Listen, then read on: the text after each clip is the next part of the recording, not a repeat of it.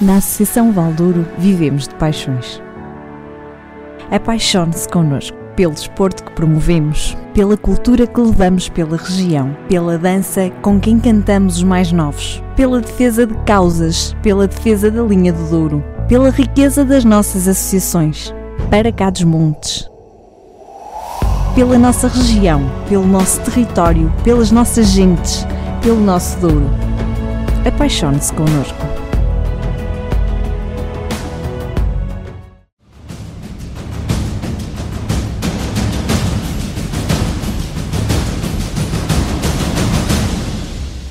Muito boa noite, bem-vindos a mais uma edição do Para Cá dos Montes. Ana, mais uma na véspera do Dia da Criança. A Boa última noite, de maio. Luís. É verdade. Olha, eu não me tinha lembrado disso. É a É última de maio. Sim, a É última. verdade. Maio, que é esse mês fantástico, mês de, Num fux maio? de maio das maias. das Maias. É, E amanhã é o Dia Mundial da Criança. Aliás, daqui por. eh, Quando terminarmos o nosso programa, falta uma hora para, para, esse, para o dia 1 de junho, que este ano. vais comemorar, é? Vamos estás, tão, comemorar. estás tão Estou entusiasmado. bastante. É sempre um dia interessante. Não, Uhum. então, com a pandemia tem sido difícil este ano, acho que vai ser já mais fácil. Mas nós hoje não vamos falar de crianças. Não, Nem vamos falar de maio, não, mas vamos ter um programa bastante especial. para variar. Para variar. Hoje temos connosco Gonçalo Novaes. Boa noite, muito obrigado, Obrigado. por teres aceito o nosso convite. Obrigado. Enorme prazer que estejas aqui hoje connosco. Aliás, hoje temos um bocado aqui a concorrência. O Gonçalo ver como é que nós fazemos o para cá dos montes. Porque eu-. Venho aprender um bocadinho. Não, não, não. Não, acho que nos vais ensinar a todos. Porque ele próprio também faz uns diretos no seu. E, e também é diretor de um, de um jornal, mas. Já, Já não é. Já, Já foi. foi, não já é. foi. Já foi. Já Mas não, não vamos desvendar tudo agora, vamos deixar um bocadinho para o programa que começa já cedo. Venha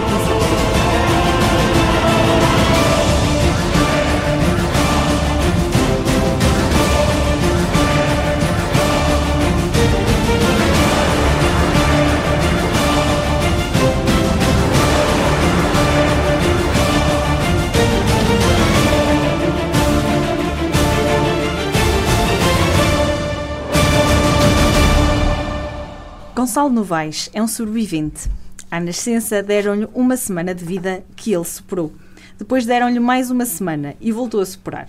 Deram-lhe um mês de vida e tem agora 34 anos. É deficiente motor, mas tem uma vida mais agitada e preenchida que muitos de nós. É esta a história que hoje vamos conhecer. Bem-vindo mais uma vez, Gonçalo. Olá, muito obrigado. Ana. Tu nascestes. eh, vamos começar pelo início da história. Tu, Sim, nascestes. eh, tiveste uma, uma paralisia cerebral Uhum. e nascestes com uma cifoscoliose. Sim, sim, sim. Ou melhor, nem sei se assim for escoliose. Terá sido. Antes de mais, quero agradecer-vos pelo convite. Desde já. Não é preciso muitas palavras para agradecer, mas agradecer porque estar no vosso espaço é uma grande honra para mim. e Eu E para nós sou também. espectador assíduo do vosso programa e gosto muito da, da forma como vocês apresentam, com competência, com alegria e com muita vontade também, com que deixais os, os convidados, ainda para mais numa região que necessita de valorização e de valorizar instituições, gentes e coletividades. Muito obrigado. É, em relação a, a isso, eu não sei se quando é que a cifoscoliose aparece especificamente. A minha paralisia cerebral afetou-me, sobretudo, a parte muscular, não me afetou a parte neurológica. Eh, e, portanto, deduzo que a cifoscoliose acaba por ser uma consequência de problemas a nível muscular que, entretanto, com o meu crescimento se foram naturalmente agravando, ou seja, o meu desenvolvimento motor acaba por ser comprometido a, a partir daí. Mas, de facto, hum, sim, eh, os meus pais contaram-me essa história muitas vezes. Eu, quando nasci, tinha um prognóstico bastante reservado e, e admiro, aliás, admiro a forma como os meus pais, que eram muito novinhos na altura, tinham vinte e poucos anos, quer dele, quer dela, lidaram com uma situação dessas, porque a minha gravidez foi muito normal. eh, A tua pai- não, a da tua mãe. a da minha mãe, exato. ainda bem que não foi a minha realmente. Mas ainda vamos a tempo. Mas ainda. Mas hum, foi muito normal, nada indiciava aquilo que vinha a seguir. Hum, E eu agora, quando em retrospectiva, ponho-me a pensar que os meus pais estão novos, com as expectativas deles, com os sonhos naturais deles de pais, não é? Muitos jovens levam com uma coisa daquelas em cima e têm de saber lidar com a situação, não é? Eles já me contaram especificamente como é que eles viveram o dia do meu nascimento e é comovente para mim ver a conjugação entre a angústia de saber que tenho um filho que tem um prognóstico tão reservado como o meu e o amor que eles sentiram por mim, que eu era um bebê até do ponto de vista da fisionomia absolutamente normal. Tu olhavas para mim e não notavas que o problema era tão grave. É, mas pronto, a verdade é que, feliz ou infelizmente, ainda cá estou ao fim, de, claro. ao fim de 34 anos de idade e tive que superar, tive que me adaptar e lidar com isso. Umas vezes melhor, outras vezes pior, mas mas cá estou. E, oh, Gonçalo, esses primeiros anos, esses primeiros meses, essas primeiras semanas hum. não foram fáceis, houve um conjunto de cirurgias que foi necessário fazer, hum. portanto, todo esse período foi certamente daquilo que contam os seus pais hum. e que há bocado me disse que, que o comoviam. Que... Sim, sim, sim, eu tenho, apesar de não parecer, tenho muito respeito por, por e muito respeito mesmo a sério, genuíno, uh, por ver o que eles passaram. Uh, e ver o que é resultado. Uh, não é. Eu ponho-me a pensar, eu se calhar não tinha uh, arcabouço para aguentar aquilo, mas eles tiveram. Uh, tiveram e eu admiro-os imenso por isso. Uh, só me faz sentir. Fizeram um sacrifício, porque eu agora às vezes até me sinto mal. é, é sério, sinto-me um bocado mal em dizer que essas realmente eles eram tão felizes e vim aqui a desarranjar-lhes da vida. Não, não, acho que antes pelo contrário. É, mas a verdade é que tenho muito respeito por eles e, e é curioso com o meu crescimento e até pelo facto de ter sido utente da APPC e agora na A2000, que é onde trabalho, eu vejo naquelas famílias muito daquilo que são processos de adaptação que, com as devidas distâncias, porque cada caso é um caso, cada família é uma família, que aquelas pessoas uh, conseguiram. Vejo e tenho respeito por isso, porque ser eh, uma deficiência não é nenhum drama, mas também, é, também não é uma coisa fácil, ok? Também não ando aqui a, a dizer que é uma questão de, de não, não, não é fácil, não é? Uh, mas também não é nenhum drama. A minha. Tem os seus desafios. Diz? Tem os seus desafios. Tem, tem. Tem conquistas mentais que vamos fazendo. Um, ainda aqui há tempos eu estive a falar com um grande amigo meu que é coach uh, e que trabalha com atletas. Ele fez-me uma série de perguntas e uma delas foi muito engraçada quais foram as conquistas mentais que tu adquiriste ao longo da tua vida, não é? Ou as maiores conquistas mentais que tu adquiriste ao longo da tua vida. Uh, e a primeira conquista, verdadeiramente, uh, eu acho que foi, desde ser a capacidade de aceitar a inevitabilidade da minha situação e de ter de aprender a lidar com ela da, porque sabia que aquilo ia ficar comigo até ao fim da minha vida. E soube isso aos 6, 7, 8 anos de idade. Pois era isso que eu ia dizer, tu tiveste isso muito cedo. Muito cedo. Uh, e eu, como criança, aliás, há muitas teorias da psicologia que dizem que as crianças não têm pensamento abstrato, só têm a partir dos 12, 13 anos. Isso é um disparate autêntico. Eu tinha. E eu racionalmente percebi que não, não havia volta a dar. Eu tinha de. E só isso explica, se calhar, a, a tua carapaça, a carapaça que tu sempre criaste à tua volta. Eu conheci-te, tu devias ter 11 anos, hum. por aí. Sim. Uh, e era, era isso, o Gonçalo era uma carapaça dura. Que quem não conhecesse o Gonçalo, o Gonçalo, com ele não se brincava. É sério, é? tinhas a dizer aí. Tinha, até porque eu era mais nova que tu. não, mas era. É. Uh, brincar no sentido de. Se calhar tiveste que a criar essa carapaça até hum. para te defenderes. Depende, porque sim, olha, é muito curioso isso, nunca me. Também me manda perguntar às pessoas, olha, O que é que achas de o que é mim? que achas de mim na altura? Isto parece naqueles programas da Júlia Pinheiro. Não é? O que é que achas de mim na altura? Não fazia a mínima ideia, eh, mas admito que sim. Ehm, Mas tu próprio escreves isso. uhum. Então, Sobre isso, sobre a carapaça. sobre, olha, é assim, sobre a carapaça. Deixa-me aqui ver aos 11 anos o que é que eu era.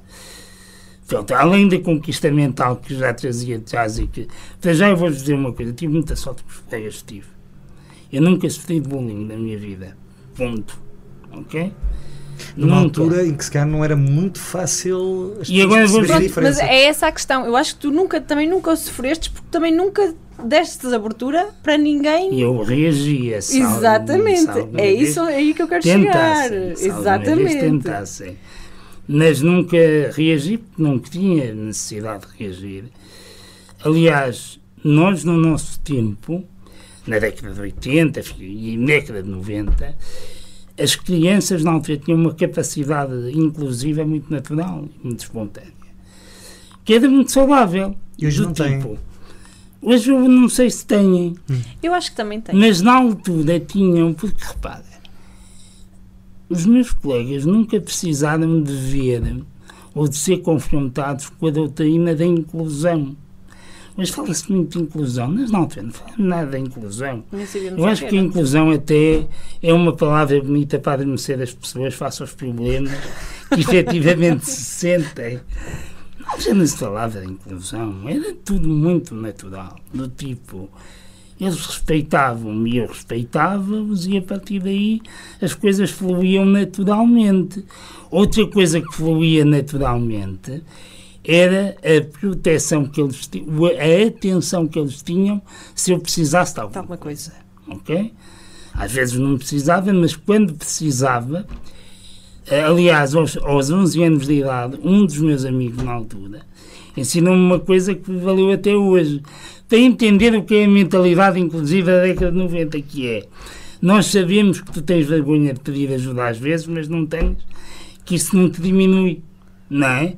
Ensinaram-me isso aos 11 anos, era um colega meu, também de 11 anos. Estás a perceber como é que era a mentalidade inclusiva da década Nós de 90? éramos, éramos mais inclusivos quando não se falava de inclusão. Não é? Sim, Era, claramente agora. Havia regras Claro. que não eram formais, do tipo eu não, eu não era conflituoso, eu não me tomava com ninguém, porque eu sabia que se me tomasse tinha de arcar com as consequências Consequências, disso. Mas também os outros tinham de arcar, Claro. todos nós tínhamos de arcar com as consequências disso. E portanto eh, tive muita sorte. Eh, quando falas da carapaça, eu acho que mais do que a carapaça, se calhar era a normalidade com que me tratavam, não é? Sim, sim, sim, sim. Numa dada altura havia o primeiro impacto, havia, naturalmente, mas havia um respeito que era quase É imediato. exatamente isso. A carapaça obrigou, é, obrigou a que toda a gente tivesse respeito, um grande Sim, respeito. havia, e porque depois Era pessoas- mútuo, não é? Sim, tu também o tinhas. os miúdos, eh, os miúdos e mais tarde adolescentes olhavam e diziam, pá, ele é normal. Pá, ele é normal, ele fala, dá para falar de coisas com ele, portanto, é igual agora. E depois como eu não tinha muito aquela coisa de usar a minha deficiência para me, ou para me inferiorizar ou para querer ter mais direitos que os outros. Pelo contrário, até queria estar sossegado na minha vida, não queria que me... Hum, se calhar isso ajudou.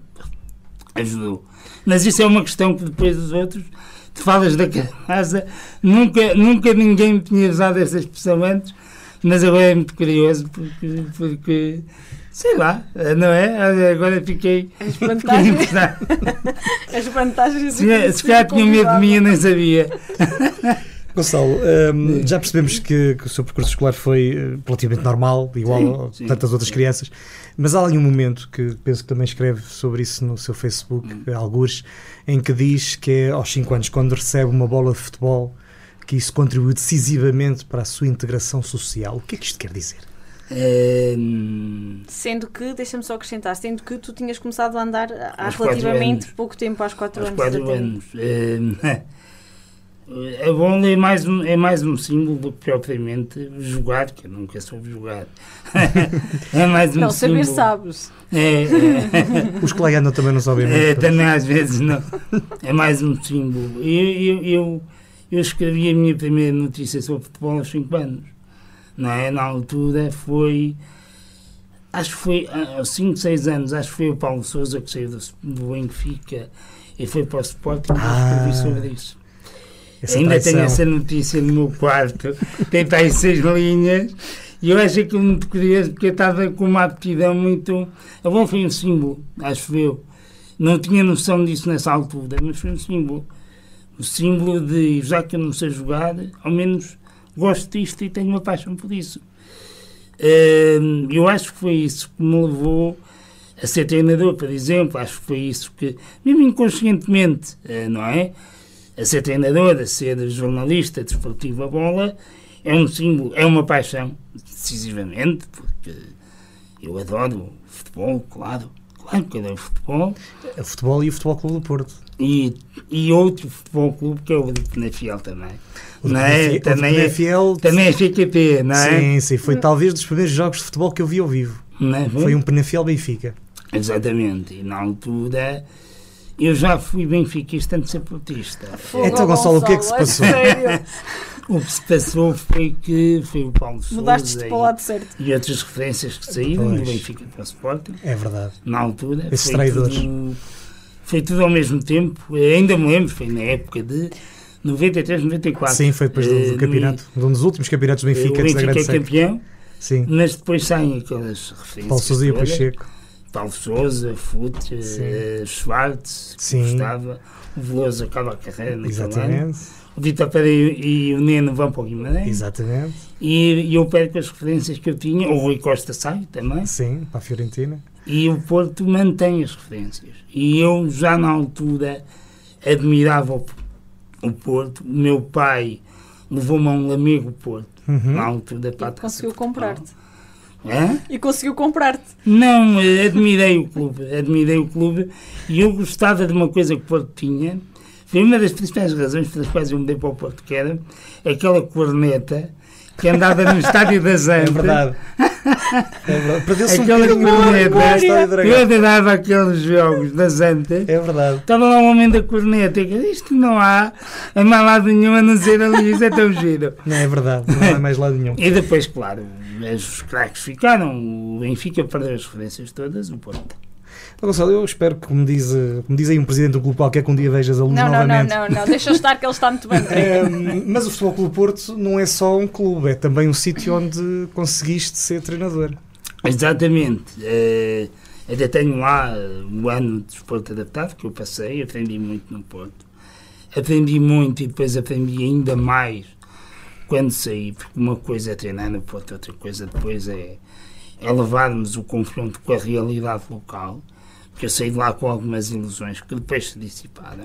Mas isso faz parte da juventude. Eh, fundei um projeto desportivo também no, no- em Lobrigos, em São João de Lobrigos, que é a minha freguesia, não é? Que só deu um ano porque eu não estava preparado, eu não estava amadurecido o suficiente para fazer a magnitude da tarefa que eu propuseste. conscientemente me propus com a ajuda daquela gente, porque aquela gente foi fantástica na altura. Eh, fizeram uma coisa que eu hoje acho que foi de uma coragem, não é? Quer dizer, miúdos cá lá, de 20 e tal anos, "Ah, vamos fazer aqui uma equipa de futsal com situações, com condições muito que eu hoje não aceitaria, não é? Claro. Ah, que eu hoje não aceitaria. Não é o clube, é à volta, Sim. quem devia apoiar. Ahm, mas no Porto, sabes que eu, eu digo isto muitas vezes. Eu se era portista antes de ir treinar para o Porto, saí de lá mais portista que alguém tem. Já perdeste, Luís. Não é? Não, não, não. aquilo, vale, não, não, pena. aquilo foi. É um clube com uma dimensão humana muito grande em termos da forma como treina, como joga, como vê. o- eh, Sinto por aquilo que vou vendo agora à distância que está-se a perder. Eh, Não gosto de certas coisas que se passam agora. Acho que o clube necessitava de mudanças significativas, não é? Não é o clube em que eu estive, sinceramente. Apesar de haver sempre uma outra coisa que não funcionava tão bem, mas isso é o normal, acontece em todos os claro. Eh, mas, hum, além da formação na UTAD, de, de psicologia, de psicologia desportiva, eu acho que foi no Porto que eu aprendi efetivamente o que é treinar, o que é, o que é ser psicólogo, o que é ser treinador, o que é ser gestor de homens, o que é estar habituado a lidar com os melhores. E é isso que depois me ajuda no jornalismo. O meu, a minha forma de fazer jornalismo desportivo deve muito dessa exigência de qualidade que o Porto tinha, não é? Tinha mesmo. O Porto é grande, mas é grande porque lá dentro há pessoas que são mesmo grandes. Há tudo, mas há, há pessoas que são mesmo grandes. Ehm, e tenho umas saudades terríveis daquilo, só que, pronto, quer dizer, estive lá um ano a aprender e, e o percurso foi outro e oxalá um dia, oxalá um sabe? dia, não é? Quem sabe, portanto... Tu escrevestes algures que desde saber andar até chegar ao Futebol Clube do Porto houve um período de obstáculos, de sofrimento, mas também de conquistas que me ajudaram a fazer este caminho. hum. Quais é que foram ah, as conquistas e Uhum. quais é que foram os principais obstáculos? É, obstáculos. Olha, eu começo porque já falámos das conquistas. Deixa-me falar-te um bocadinho dos obstáculos. O primeiro obstáculo somos às vezes nós próprios, certo? É, olha, um, um dos grandes obstáculos que eu que eu, eh, que eu somos nós próprios na medida em que é preciso ter uma robustez mental muito grande para sabermos ouvir-nos melhor a nós próprios e sabermos se definir o que verdadeiramente queremos.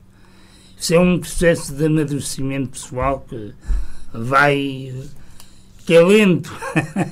que é lento. E, e quando falamos de uma pessoa com deficiência e incapacidade, não é só isso que é lento, é tu sentires à tua volta que não confiam em ti por causa da tua limitação.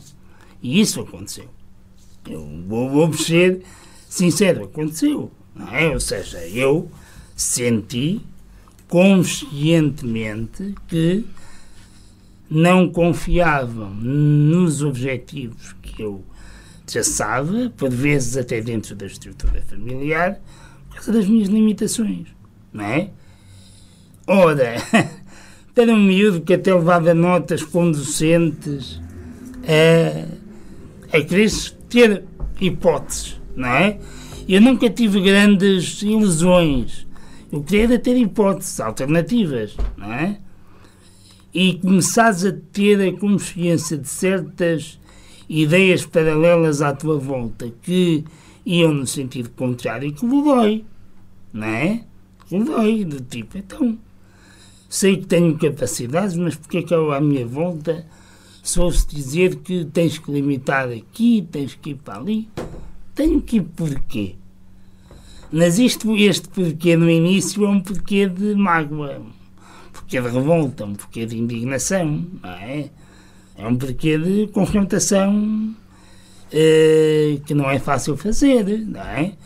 Olha, eu chumbei um ano no 12 ano por causa disso. Eu também! Mas não foi por causa disso. Não, mas foi por causa disso. É, deliberadamente foi por causa disso, porque fiquei tão incomodado com esse, com esse choque, com esse embate, que eu não soube lidar com isso adequadamente e, e a coisa resvalou. É, não é? Resvalou. É, é, eu nunca falei porque eu não tinha capacidade para verbalizar como tenho hoje as emoções, os sentimentos, aquilo que.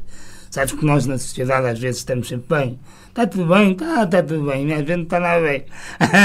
às vezes não está nada bem. Às vezes está tudo mal. É, e, hum, e, eh, e na altura, quer, na altura, quer agora, e na altura, não era fácil para mim verbalizar hum, aquilo que eu sentia, que era uma coisa difícil de gerir, e que culminou com a minha falta ao exame do 12 ano de, de Química e, a, e aos subsequentes no 12 ano, porque emocionalmente estava com paciência para tudo menos para estudar, sem me resolver. Estás a perceber? Eu acho que isso talvez tenha sido o maior obstáculo, ehm, porque, repara, por muitas ajudas que tu tenhas, há certas situações estruturais que batem forte na nossa vida e que são aí, é aí que a inclusão verdadeiramente tem de ocorrer, não é? Ou seja, quantas vezes eu senti, ou melhor, senti uma vez, e, e vou dizer isto francamente, mas não vou dizer nomes, que eu só não fui integrado numa determinada oportunidade de trabalho porque sou uma pessoa com deficiência e incapacidade. Não é? Não é onde estou agora, mas é num sítio passado. E sinto isso e, e digo abertamente. Foi efetivamente o que aconteceu. E são esse tipo de obstáculos e esse tipo de adversidades que nos marcam e que nos levam, lá está, a saber passar por essas crises e a termos que nos adaptar a essas crises que nunca são fáceis, são crises que tocam a nossa realização pessoal, a nossa realização profissional e a nossa sustentabilidade. Porque é muito doloroso e muito injusto quando nós sentimos que só não estamos onde queremos porque por uma situação que nós não conseguimos controlar e, e que nada nos afeta, não é? Mas isso é, é a verdade. A conquista é a capacidade de ultrapassarmos isso e de sabermos dizer: bom, nós vamos ter de passar à frente, não é? Vamos ter que virar a página sem ressentimentos, sem, eh, sem eh, mágoas, sem. Porque aquilo depois consome-nos. Quer dizer, se tu realmente sentes excluída, quer dizer, que consome-te a dada altura e tens de saber ultrapassar isso. Entendes? O que é uma conquista que tens de saber ultrapassar. E não é fácil. Aquilo dói, aquilo dói, né? dei fundo, não é? E, quer dizer, era muito fácil para mim agora dizer, ah, eu estou indignado com este sistema, vou votar no Chega e vou mudar isto tudo. Não. É verdadeiramente aí onde tu adquires a tua maturidade. Eu costumo dizer que sou uma pessoa social-democrata e de centro, porque efetivamente a vida me deu muita porrada e tive que me adaptar a isso, não é? É aí que está a verdadeira maturidade, não é? Nos populistas de meia que hoje dizem uma coisa, amanhã dizem o contrário.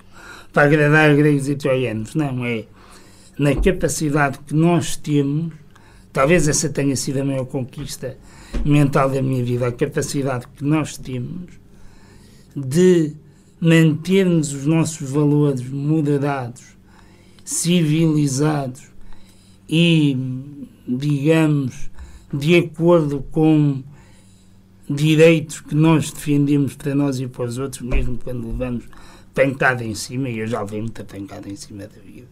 Portanto, mas, mas uh, tive de saber ultrapassar isso. E, portanto, acho que respondi mais ou menos a. Respondeste bem. Mais Muito do que bem. mais ou menos. Gonçalo, é, é a história de Gonçalo que estamos a conhecer esta noite no Para Cá dos Montes, uma história que já percebemos de superação uh, e que vamos continuar a conhecer já a seguir ao nosso olhar sobre a região. Não perca a segunda parte. Temos muito para ouvir.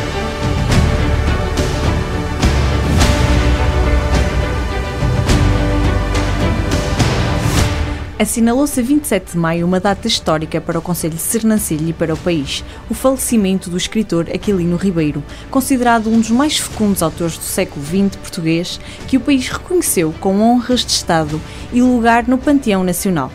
Aquilino Ribeiro é um símbolo nacional e uma das grandes referências da literatura portuguesa. A sua obra explica ao país e muito particularmente às terras do interior onde nasceu e cresceu, que viria a classificar de terras do demo. O epíteto, ainda que aparecendo forte e negativo, explicava quase todo o meio onde se inspirou para escrever livros de grande recorte literário.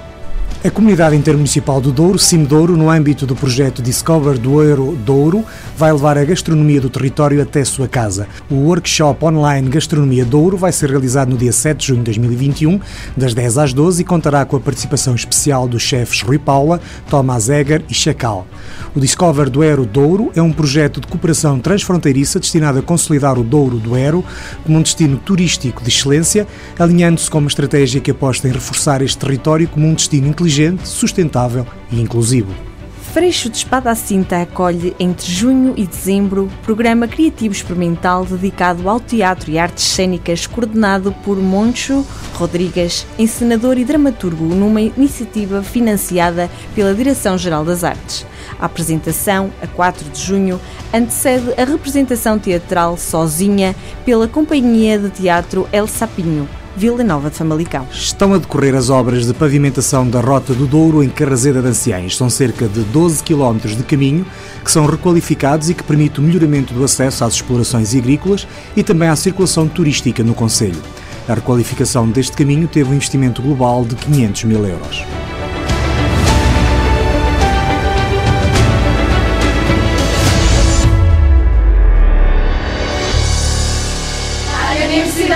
Sempre no ar! Estamos de regresso à segunda parte do nosso Para Cá dos Montes. Hoje temos connosco Gonçalo Novaes e a sua fantástica história uh, de vida e de muito mais coisas que vamos conhecer nesta segunda parte. E eu vou pegar precisamente por uma das últimas coisas que disseste, Gonçalo. Uh, há bocado uh, abriste um bocado a porta da política e disseste que eras social-democrata. Antes do programa até tinhas dito algo ainda mais profundo que isso. Mas tu escreves várias vezes, ou pelo menos uma que eu vi, que és um filho do Estado Social uhum. e consideras o Serviço Nacional de Saúde uma das melhores coisas que, que nós temos. Um, e não só. E não só. O Serviço Nacional de Saúde e o ensino uh, público. Sim, sim. Um, mas eu foquei-me no Serviço Nacional de Saúde porque essa é uma das coisas que a, que a malta ali mais liberal costuma dar porrada com força. um, não está aqui uma certa antítese? Depende. Uh, olha bem, Depende da forma, sabes que um social-democrata muitas vezes vive numa terra, num, num campo ideológico muito, muito estranho. Porque nós em Portugal somos de esquerda ou de centro-esquerda e em alguns países até somos de direita. Aliás, em Portugal somos de centro-direita, não é? E, sim. Sim, e na Europa também. Uh, nos Estados Unidos não há diferença, portanto, nos não. Estados Unidos não há esquerda, é, não há nada. É, é tudo direita. Aliás, eu nos Estados Unidos defendo um, um, um, partido que é o democrata, que é, é tudo menos de esquerda, não é? Sim, portanto, sim. não há. Um, e, portanto, a minha, a minha ideologia política é de centro. Uh, e é de centro porque, efetivamente, cada país tem o seu tem a sua história política, tem o seu contexto político, tem a sua realidade política, tem as suas, por exemplo, em África. Se tu olhas para o continente africano, percebes que se és um progressista, não é? Tu não consegues ser de esquerda porque hum. os partidos de esquerda que estão no poder governam de forma muito autocrática. Sim. Basta ver Angola, basta ver o Zimbábue, basta ver a África do Sul, por exemplo. Se vais à América Latina, tens alguma dificuldade também. Basta ver na Venezuela, basta ver o Brasil, basta ver até a Argentina e percebes isso também. Portanto, eu sou um, social, sou um progressista. Na verdade, é a acessão da palavra, que acredita no Estado Social. O Estado Social encaixa nessa ideologia. Encaixa. Ao contrário do que muitas vezes a malta política diz. é, o Estado Social encaixa nessa ideologia porque é a ferramenta mais eficaz de elevação social. Tu não consegues combater a pobreza e outro tipo de problemas, as desigualdades socioeconómicas, etc., sem Estado Social. Tu não consegues garantir a inclusão de públicos desfavorecidos sem Estado Social, como é o meu caso. Não é? Eu, se fizesse num Estado Novo, já não estaria aqui para contar a história de certeza absoluta, não é? Quer dizer, não havia, ou seja, o Estado Social é uma ferramenta de elevação social. Não é? Depois podemos é ter concepções diferentes da forma como olhamos para o Estado Social. Ou seja, como é que devemos, como é que deve ser o Estado Social? Tendencialmente gratuito para todos ou deve existir uma espécie de campânula assistencialista que focalize os recursos para um certo setor específico da população, como é o caso dos mais pobres, e como é defendido pela, pela, pela, pela democracia, pela social-democracia cristã, ou pelos democratas cristãos. Os democratas cristãos entendem que há ali um setor da população mais pobre e mais carenciada, e é ali que se deve focalizar o Estado Social. Os outros têm alguma capacidade financeira, têm que ter alguma autonomização relativamente a isso. Eh, eu sou eh, mais centrista do que isso. Defendo que o Estado Social deve ser forte na saúde, na educação e na segurança social, mas sou muito mais conservador, por exemplo, nas despesas que se têm com a realização de inúmeras obras públicas cuja utilidade tu não consegues perceber o que é, não é? Por exemplo, sou adepto de uma racionalização muito mais significativa de recursos humanos nas autarquias, porque eu tenho ideia clara de que na maior parte das autarquias há pessoal a mais do que aquilo que é necessário, ok? Aí poupava-se muito dinheiro, já para não falar nos problemas da nossa justiça que são mais comuns, não é? A burocratização, os atrasos na aceitação de projetos e de candidaturas, Portanto, a teia burocrática que muitas vezes impede que certos projetos das IPSS, por exemplo, e de outras entidades vejam a luz do dia. Ou seja, é aí que eu acho que entra a minha mentalidade liberal. Eu acredito que o Estado não deve ser tão pesado na vida das pessoas. Acredito é que o Estado deve ser forte onde efetivamente ele tem que ser forte num Estado social. A partir daí temos que ter liberdade económica para podermos desenvolver e progredir, porque basta olhar para o interior do país, não é? O interior do país é uma forma excelente de perceberes os perigos de um Estado forte, não é? Uhum. Porque a partir de uma determinada altura sentes que fora da órbita pública não há nada. E não há nada. Hum? E porquê que não há? E não é só não haver nada em termos de empresas, em termos de emprego, não há nada. em termos de oportunidades, é, não há nada em termos de sociedade civil. Sim. Ok? É verdade. A sociedade civil tem medo de debater ideias e foi por isso que eu fiz os diretos que comecei a fazer para habituar as pessoas a conversar não daquela forma estaiónica que se faz, é este a insultar aquele, aquele a insultar este. Eu sei que às vezes é difícil engolir certas coisas, mas hum, a sociedade civil tem forças. Oh, Gonçalo, tu és um homem da comunicação. Hum, uh, passaste pela, pelo Penafiel Magazine, hum. escreves, fazes essas coisas todas. A comunicação social no interior também não existe praticamente. Logo, esses espaços, esses fóruns não aparecem, hum. logo as pessoas não exercitam esses raciocínios, logo nós somos. Eu, eu acho que o problema é bidirecional, hum, vou-te ser okay. sincero. Uh, não é só a comunicação social, a comunicação social precisa de apoio. Mas ao apoiar, corre-se o risco de a condicionar. Agora eu vou, agora eu vou à questão do apoio, que é, eu vou-te dar um exemplo concreto. Imagina que eu quero fazer um programa de divulgação desportiva, ou seja, eu quero fazer dos meus diretos um conteúdo, ou seja, um programa. Ao fim de semana, termos aqui uma divulgação desportiva, de desporto da região. Estou a dar o exemplo de desporto, como podia dar de outros exemplos. Quantas pessoas, entidades, coletividades vocês conhecem que dizem assim, pá, boa ideia esse programa. Quanto é que é preciso para nós apoiarmos e sermos parceiros? Zero, não é? Muito obrigado. Palmadinhas nas costas? Há muitas. E pá, correu muito bem este direto. Foi fantástico. Aprendemos, aprendemos muito com este direto. Mas aprenderam enquanto há gente, como eu, como tu, como a Ana, que estamos dispostos a fazer isto por paixão e por carolice, porque um dia que não haja, não há, não é? E não há porquê? Porque a sociedade civil tem que se mentalizar que isto custa dinheiro. A comunicação social de qualidade custa dinheiro. Se querem profissionalismo e competência no tratamento da informação, isto custa dinheiro. E em vez de estarem a criticar as autarquias que às vezes pagam para ter parcerias estratégicas com a comunicação social, se se preocupassem em desenhar um projeto estratégico de divulgação que também envolvesse parcerias com a comunicação social, se calhar ganhavam mais com isso. Porque é do mais triste e deprimente populismo estar a criticar entidades públicas e privadas de fazer parcerias com órgãos de comunicação social para divulgação estratégica de conteúdos.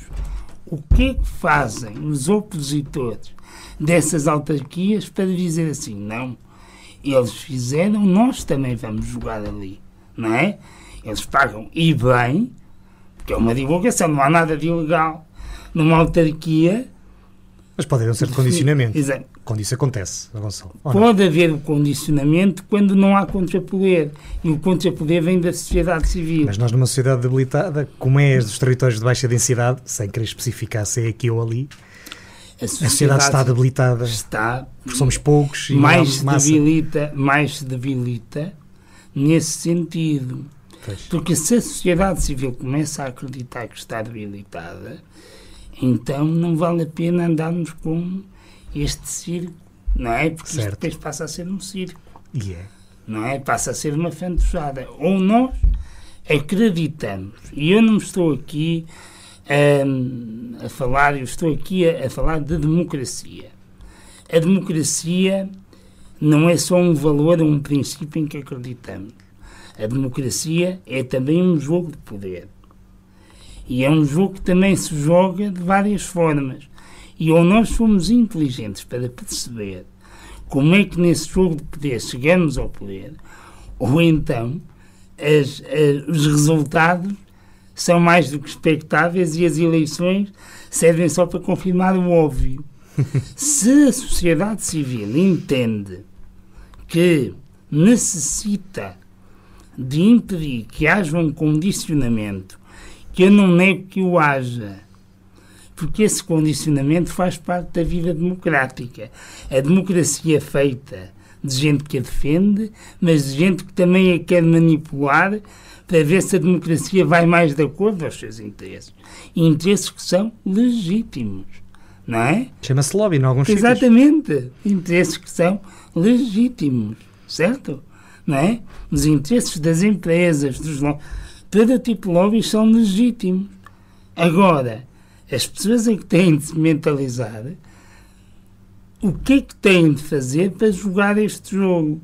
E jogar este jogo implica ter uma estratégia, implica estruturar uma estratégia, implica saber onde é que a estratégia se joga, como fazia o Napoleão Bonaparte nas, nas batalhas dele. Ele às vezes tinha exércitos menos numerosos, mas concentrava-os todos num sítio específico para ter no centro nevrálgico da batalha superioridade sobre o adversário e ganhar, e ganhava. Onde é que há esse tipo de pensamento político na sociedade civil?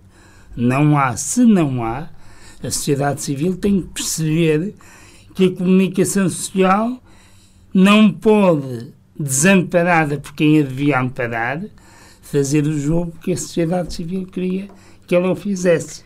Ok? Gonçalo, essa tua visão é interessantíssima. Mas vamos falar um bocadinho mais de Gonçalo, Ana. Sim, porque senão ficamos aqui a noite toda. Porque, porque ele só levantou uh, um bocadinho Pontinha. a manta e, e, eu já ia aqui pela noite toda, não pode ser. vamos conhecer a história do Gonçalo, mais, um, mais, uma, mais uma parte da história do Gonçalo. Eh, tu descreves que és um. foste um aluno razoável hum. que eu não concordo, tu eres bom aluno. Um, fizeste um percurso normal no ensino regular, uhum. fizeste uma licenciatura em Psicologia do Desporto. Sim, não, em Psicologia. Em Psicologia com especialização exatamente. em. Uh, Pois é que o desporto entra a seguir, exato. Uh, o, que é que, o, que é que, o que é que tu levas do teu. Uh, deste teu. Uh, da forma. Sim, deste teu percurso. de, académico. Um, a psicologia ensinou-me muito sobre o humano, a teoria, porque a prática depois acabou por ir fazendo sentido. Um, questões como. Uh, uh, ou seja, uma coisa é ter um humanismo uh, de sentimento natural, outra coisa é depois termos um humanismo profissional. Não é? Como é que vamos pegar naquelas pessoas e desenhar um projeto, um processo de intervenção com altos e baixos, não é? Com, que às vezes é demorado, e uh, sabermos lidar com aquele tipo de situações, e não é fácil, não é? Ainda tem mais quando às vezes temos os nossos preconceitos, estereótipos e essas coisas que temos também de saber ultrapassar. Uh, eu, não, eu, eu fui um bom aluno em psicologia, mas, contrariamente ao que me diziam, eu não tinha grande paciência para ser psicólogo. é, o desporto era uma coisa mais prática. É, porque hum, quando lidamos com um atleta, ele tem que apresentar resultados mais rapidamente, tem objetivos, tem. E, a minha intervenção aí é muito mais. Gosto mais, porque é uma coisa mais prática, é uma coisa de que apesar de ter altos e baixos, é uma coisa que me direciona objetivamente para resultados, para comportamentos, para, para algo que depois se manifesta na prática. Embora eu tenha aprendido com o correr da minha.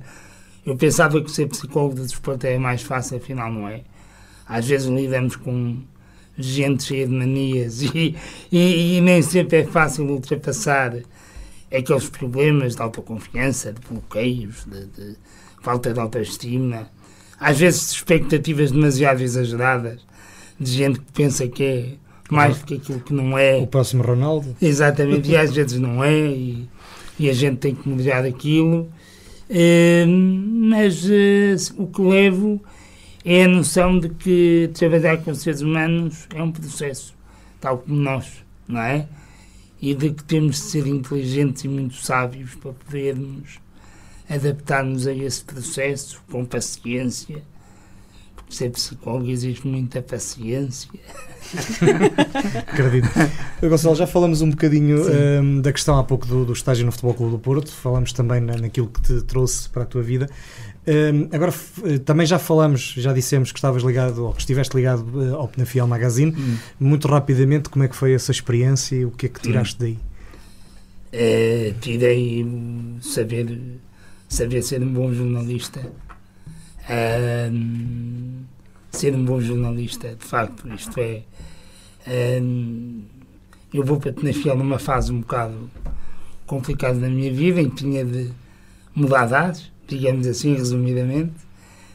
Uh, começo na Rádio Clube Tenafiel, uhum. uh, bati à porta por acaso, e na altura uh, a diretora da rádio, chama-se Natália Oliveira, abriu uma porta e deu-me uma oportunidade para eu mostrar o que eu valia. Passado um mês estava a trabalhar ou a colaborar num jornal antigo de Penafiel, que era Notícias Penafiel, uhum. onde comecei a destacar-me pelas notícias desportivas a uma profundidade que não existia na altura, porque lá como cá, para cá e para lá dos montes, é... Era só as fichinhas de jogo é, um pouco mais. Exatamente. E às vezes não muito bem feitas. Exatamente, a coisa não era. Não havia uma capacidade de. de, de e eu mudei aquilo tudo. E digo-vos sinceramente, mudei. Tenho noção que era um grande jornalista, e sou. Não é? Um, hoje criei tendências numa terra onde caí quase de paraquedas, não é? ganhei um prémio, depois em 2019, de, de melhor jornalista desportivo da, da região de Tâmega e Sousa, atribuído ainda por cima por um colega com que na altura tínhamos algum tipo de rivalidade. e, e, foi ele próprio que me atribuiu o prémio, que é uma coisa ainda notável. Dava-nos bem, mas havia ali umas, umas coisas que nem sempre corriam bem. Um, até que até que pronto, a imprensa vive momentos financeiramente instáveis, não é? eu senti isso na pele. Era diretor, convidaram-me para ser diretor de um novo jornal que apareceu. E eu, como diretor, havia uma premissa que eu nunca partilhei vou partilhar agora, que era o seguinte: eh, se havia dinheiro, o dinheiro tinha de ir primeiro para os colaboradores e só depois é que ia para mim. E quando eu comecei a sentir que essa premissa me podia prejudicar financeiramente, voltei para a régua. Há 2000, entretanto, abri uma porta e, e o Sr. José Ribeiro, que já foi, abriu uma porta. Fui eu próprio que me ofereci e tenho que, que o confessar. Eu queria muito trabalhar na 2000, já é uma, uma vontade antiga que tenho. Pedi ao Sr. José Ribeiro a ver se havia uma hipótese de ir embora. Aliás, eu tenho que dizer, eu estou muito agradecido àquele homem pela oportunidade que me deu logo na hora, não é? Ele, ele, tipo, ele nem sequer pensou duas vezes, o que para mim é muito, é muito, é muito agradável. Porque já não havia muito dinheiro na altura, mas eu mantinha-me inteligente. As pessoas que trabalhavam comigo recebiam e eu só recebia se houvesse dinheiro, se não houvesse, não, não recebia. Uh, quando eu vim para 2000, fui eu o primeiro a dizer que não queria receber mais dinheiro nenhum do Fiel Magazine. Uhum. Tinha de estar lá com as pessoas que lá estavam. Pronto, ainda fui diretor desde 2019 até recentemente, depois uh, acabou, entretanto há uma mudança de, de, administração e o jornalista que adquire o título também é o dono do atual do Penafiel Magazine. É jornalista, é um bom jornalista e quis assumir o, o título ele próprio e embora eu fez porque eu já sentia que estava a ser um bocadinho pesado para mim e eu queria libertar-me. Uhum. porque eu no Penafiel Magazine não fazia tudo o que queria. Havia uma equipa que decidia. Agora ao menos faço tudo o que quero. E tenho liberdade criativa para produzir os conteúdos que entender. E, portanto, e a experiência na A2000? A experiência na A2000 eh, eu vou dizer isto e isto que seja interpretado como muito bem entenderem que eu não me importo. Uh, o presidente da A2000 foi o melhor chefe que eu tive até hoje. Que interpretem como quiserem. Uh, uma pessoa dedicada, presente e independentemente do grau de exigência elevadíssimo que ele coloca, está lá. Está lá nos momentos bons e está lá nos momentos maus. Principalmente nos momentos maus que não é que sejam muitos, mas está lá nos dias em que é preciso eh, estar lá. E é uma pessoa que eu admiro bastante, porque hum, eu estou a lidar na parte da comunicação, portanto não lido com, com, com clientes e utentes, a não ser no relacionamento, pronto, é dia a dia. Uh, estou a fazer a newsletter, Viver e Aprender, uh, e admiro muito a capacidade que aquelas pessoas têm fazer o que fizeram, de arriscar o que arriscaram, de investir o que investiram e de fazer uma coisa que nesta região não se vê muito, que é não ter medo de, de, de, de arriscar. E eles não, não têm, apesar de, naturalmente, ponderarem, eh, pensarem, mas uh, é o tipo de sítio onde tu, quando tens ideias, alguém ouve-te. Uh, e ele ouve-me. Uh, estou a dizer isto abertamente. É uma, é uma, é uma pessoa. Eu andei durante anos a dizer, e pá, tomara eu ter um chefe, estivesse aqui mais tempo a ouvir-me, a ver-me, a, a, ver que ideias é que uma pessoa tem, e ele faz isso. E, e nesse sentido, a experiência na 2000 é muito enriquecedora e depois é fantástico a gente sentir o impacto que a nossa intervenção tem na vida daquelas pessoas, não é? É, é para mim, ainda, ainda, ainda ontem fui fazer uma entrevista que nós todos os meses fazemos das integrações profissionais. E era um antigo formando da 2000, em Musão Frio. E eu fiquei, e eu, opa, isto realmente é uma satisfação enorme ver os formandos da 2000 a estarem num contexto de trabalho, colaboradores, a darem, a serem mais-valias, a serem respeitados pelo trabalho que fazem e tudo porque houve uma associação que efetivamente fez o seu trabalho com eles, pegou neles quando eles precisavam de ser muito trabalhados, e é verdade, muitas vezes apanhamos aqueles colaboradores, aqueles eh, formandos com muita necessidade de serem trabalhados e para mim, mesmo como jornalista da 2000, poder contemplar aquilo epá, é, tão, é, é tão bonito, pá, é, agradável, é agradável. É, é agradável falar com aquelas pessoas e sentir o quanto elas evoluíram e o quanto elas se valorizaram e, portanto, a experiência é largamente positiva. Gosto muito da 2000. Porque o Gonçalo, além de colaborador, também é membro dos órgãos sociais. Exatamente. Que é outra faceta. É, é, é, verdade, eu não estava à espera. Quando ele me convidou, e foi o, o, José Ribeiro que me convidou, eu não estava à espera, e ainda hoje estou para lhe perguntar porque eu, não é? Acho que ele deu a resposta na entrevista que nos deu. É, não sei. Não Tens sei. que ir ouvir outra vez porque eu acho que tem lá a resposta. Está no É. YouTube. Está no YouTube. É a primeira da segunda É, temporada. é, porque eu, mas, hum, mas tenho muito carinho, muito apreço para aquele homem. Ele faz, eh, tem, eh, é exigente, é rigoroso, mas está lá, está presente. E a A2000 precisa dele e precisa de gente como ele para, para poder crescer e vai crescer, com certeza absoluta. Ahm, depois de, de tudo o que, que já falamos, daquilo tudo que tu fizeste, Hum. tu escreveste no dia dos teus anos que hum, ainda não parei. Creio que a minha própria terra ainda não foi agraciada pelo meu esforço. É esse o próximo passo. Qual é o passo? Ui, mas já, isso já não escrevi agora. Já escrevi há algum tempo, não é? Sim, sim, sim. Já, sim, já, já. sim, Foi sim, ano- sim. anteriores. Qual é o passo? Ainda não sei. ainda não sei. Sabes que. hum, É como diz a Marisa, o melhor ainda estar para, É, está para se vir. calhar, sabes que eu. eh, eh, sabes que hum, uma das coisas que depois a vida nos ensina é que. é que nós temos de ter muita ponderação em cada passo que damos. Eh, se calhar eu, quando escrevia isso, tinha uma noção de querer chegar a um determinado sítio. hum, se calhar mais depressa do que aquilo que eu acho que devo chegar.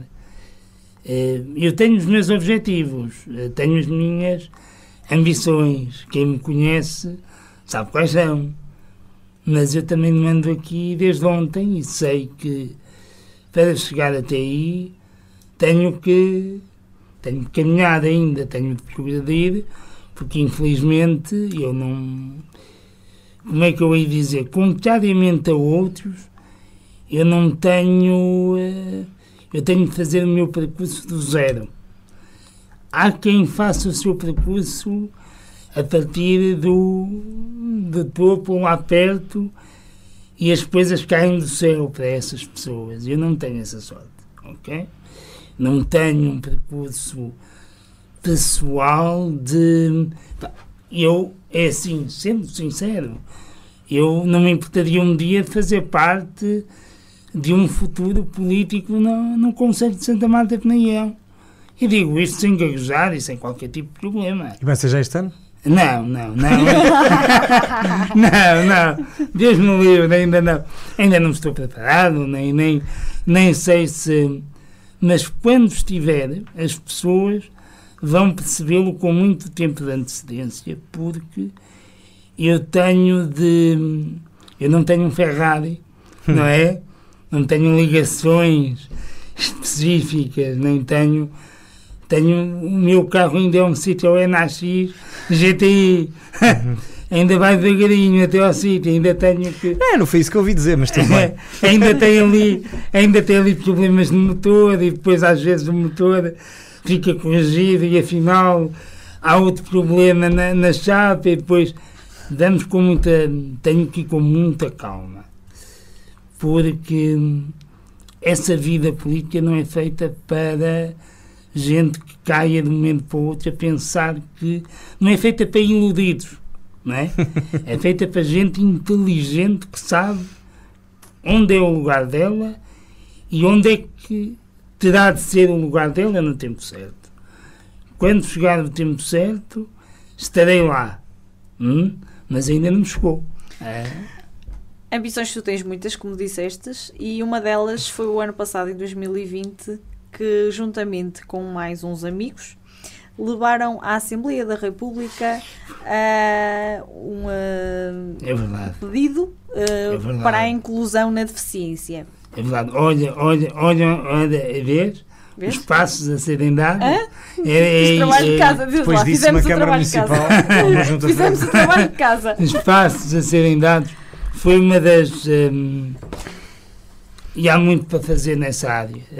Um, e sim, eh, eu faço parte, além da 2000, da, da APD, da Delegação Local de Paredes da Associação Portuguesa de Deficientes, e encontro-me neste momento próximo da, da Associação Salvador também.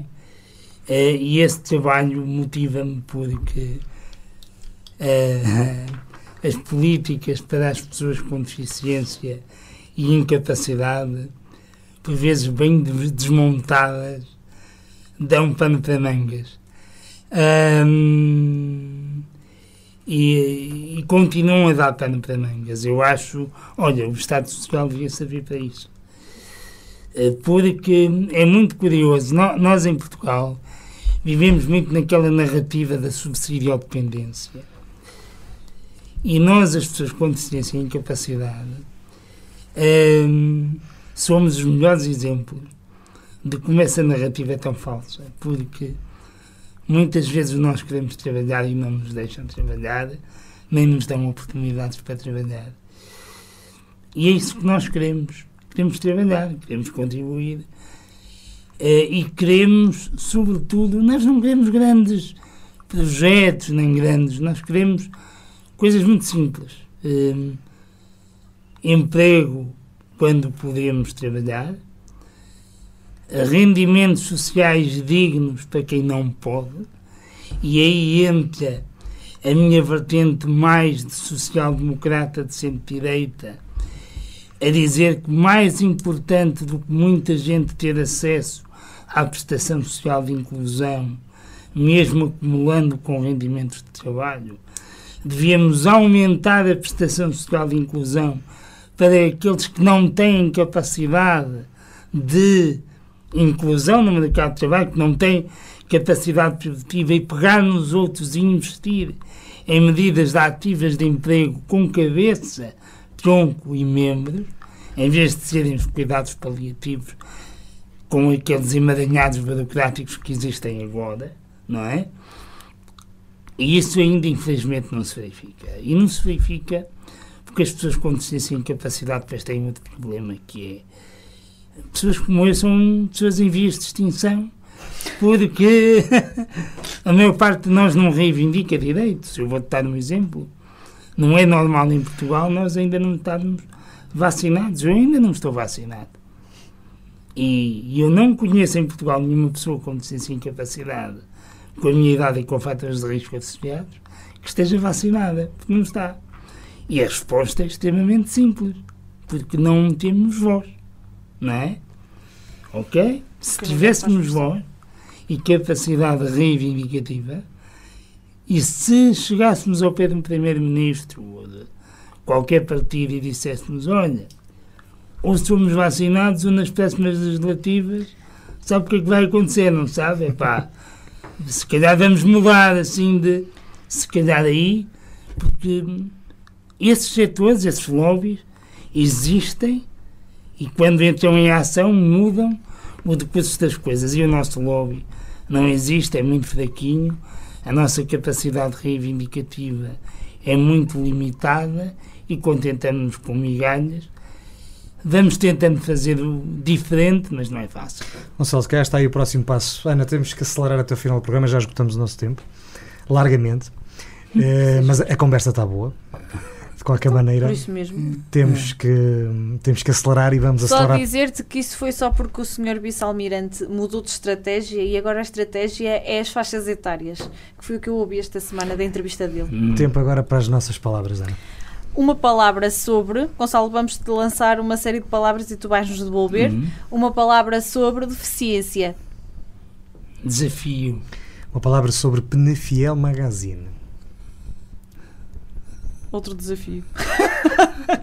uma palavra sobre Penafiel Magazine. É, topo.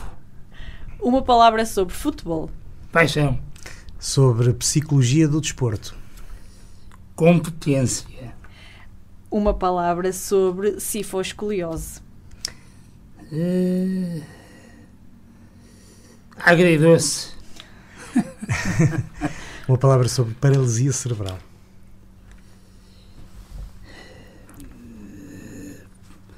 Parte de mim. Se calhar de, de, três palavras, não é? Certo, certo. Uma palavra para todos os portadores de deficiência que veem uh, os seus dias dificultados por diversos obstáculos que lhes são impostos. Reivindicação. Boa! Pensei que ias dizer resiliência. Saiu muito rápido. Uma palavra para a sociedade que tem dificuldade em aceitar a diferença. Cresçam. Nós estamos muito já. Bom. Sim. Adorei, Gonçalo. Estamos já mesmo em cima do nosso tempo, mas tempo ainda para a última pergunta da praxe, a qual, Gonçalo, vamos ter que te pedir que sejas o mais sintético possível. Tem que ser duas. E ele vai ser muito sintético. Mas tem que ser mesmo duas. Tu falaste há pouco. É que isto não é comercial, isto Eu não vai sei, para o podcast depois. E, vai, vai. Isto vai para o podcast também. Uh, tu falaste há pouco sobre a tua relação com uh, os colegas, que tem- tiveste os colegas impecáveis. Faltou falar sobre a tua relação com a família. Porque tu foram o teu suporte sempre Sim. e sim. porque tu tens um grande apreço, acima de tudo, um, orgulho. E eu sei que eles por ti também. Portanto, Sinteticamente, tive muita sorte. Ok, eu acho que isso diz tudo. Tive muita sorte. E agora a pergunta do milhão de euros. Ah, Como Presidente de Câmara ou como Presidente da Assembleia da República, como é que te vês daqui por 10 anos? Não, agora a sério, como é que te vês daqui por 10 anos? É só assim. eh, Presidente de Câmara não digo, mas. não sei, eh, boa pergunta. Eh, O que é que Gostar- devias a fazer? o que é que me devia a O fazer? que é que queres fazer? O que é que eu queria fazer? Eu queria ser um membro importante da sociedade civil. Eventualmente com um cargo, um, eventualmente com um cargo que me pudesse também ter capacidade decisora. Presidente de Câmara não, mas eu gostava de. Um secretário de Estado? É, é demasiado ambicioso, mas vamos começar devagarinho, devagarinho. Mas alguma capacidade decisora para poder ter uma equipa que me ouvisse, a quem eu ouvisse e que todos juntos pudéssemos implementar ideias. Boas, más, não sei, mas eh, ter essa capacidade decisora. Sei que é fácil falar, não é tão fácil quem lá está, e eu tenho muito respeito para quem decide, mas também queria um dia decidir. Mas é como eu digo, tenho de afinar muito o meu Citroën AX do GTI, porque estou a competir com Ferraris e a coisa não vai. e tenho de ter alguma paciência para chegar até lá. Até porque os Ferraris podem andar em excesso de velocidade e depois E podem se estatelar em ao comprido. Também é verdade. E eu com o meu Citroën posso chegar lá e olha, ao menos chego lá e desde que chego lá com o carro em condições pode ser que se faça alguma coisa, não é? Gonçalo, muito obrigado por teres vindo aqui esta noite. Não falamos nem pouco mais ou menos de tudo o que havia para falar. Foi o possível, ainda assim estes minutos a mais valeram a pena e ficávamos aqui o resto da noite. Até a falar de política era uma coisa extraordinária, mas como diz o outro, não temos tempo para mais. Gonçalo, muito obrigado. Gonçalo, muito obrigado. Foi um gosto ter-te cá. Sabes que gosto muito de ti. Uh, pronto, para cá dos Montes. Igualmente. Para cá dos Montes é uma coprodução entre a Universidade FM e a Associação Valdur. Tem a apresentação de Luís Almeida Ana Gouveia, a produção de Daniel Pinto e Rafael Almeida. E já sabe, está disponível em todos os podcasts, uh, em todas as plataformas digitais, no, Em podcast. em podcast também. E se quiser falar connosco, para cá dos Montes, arroba associaçãovaldur.pt. Hoje trouxemos mais uma daquelas histórias que nos apaixonam. Para a semana mais. Até para a semana, muito obrigada.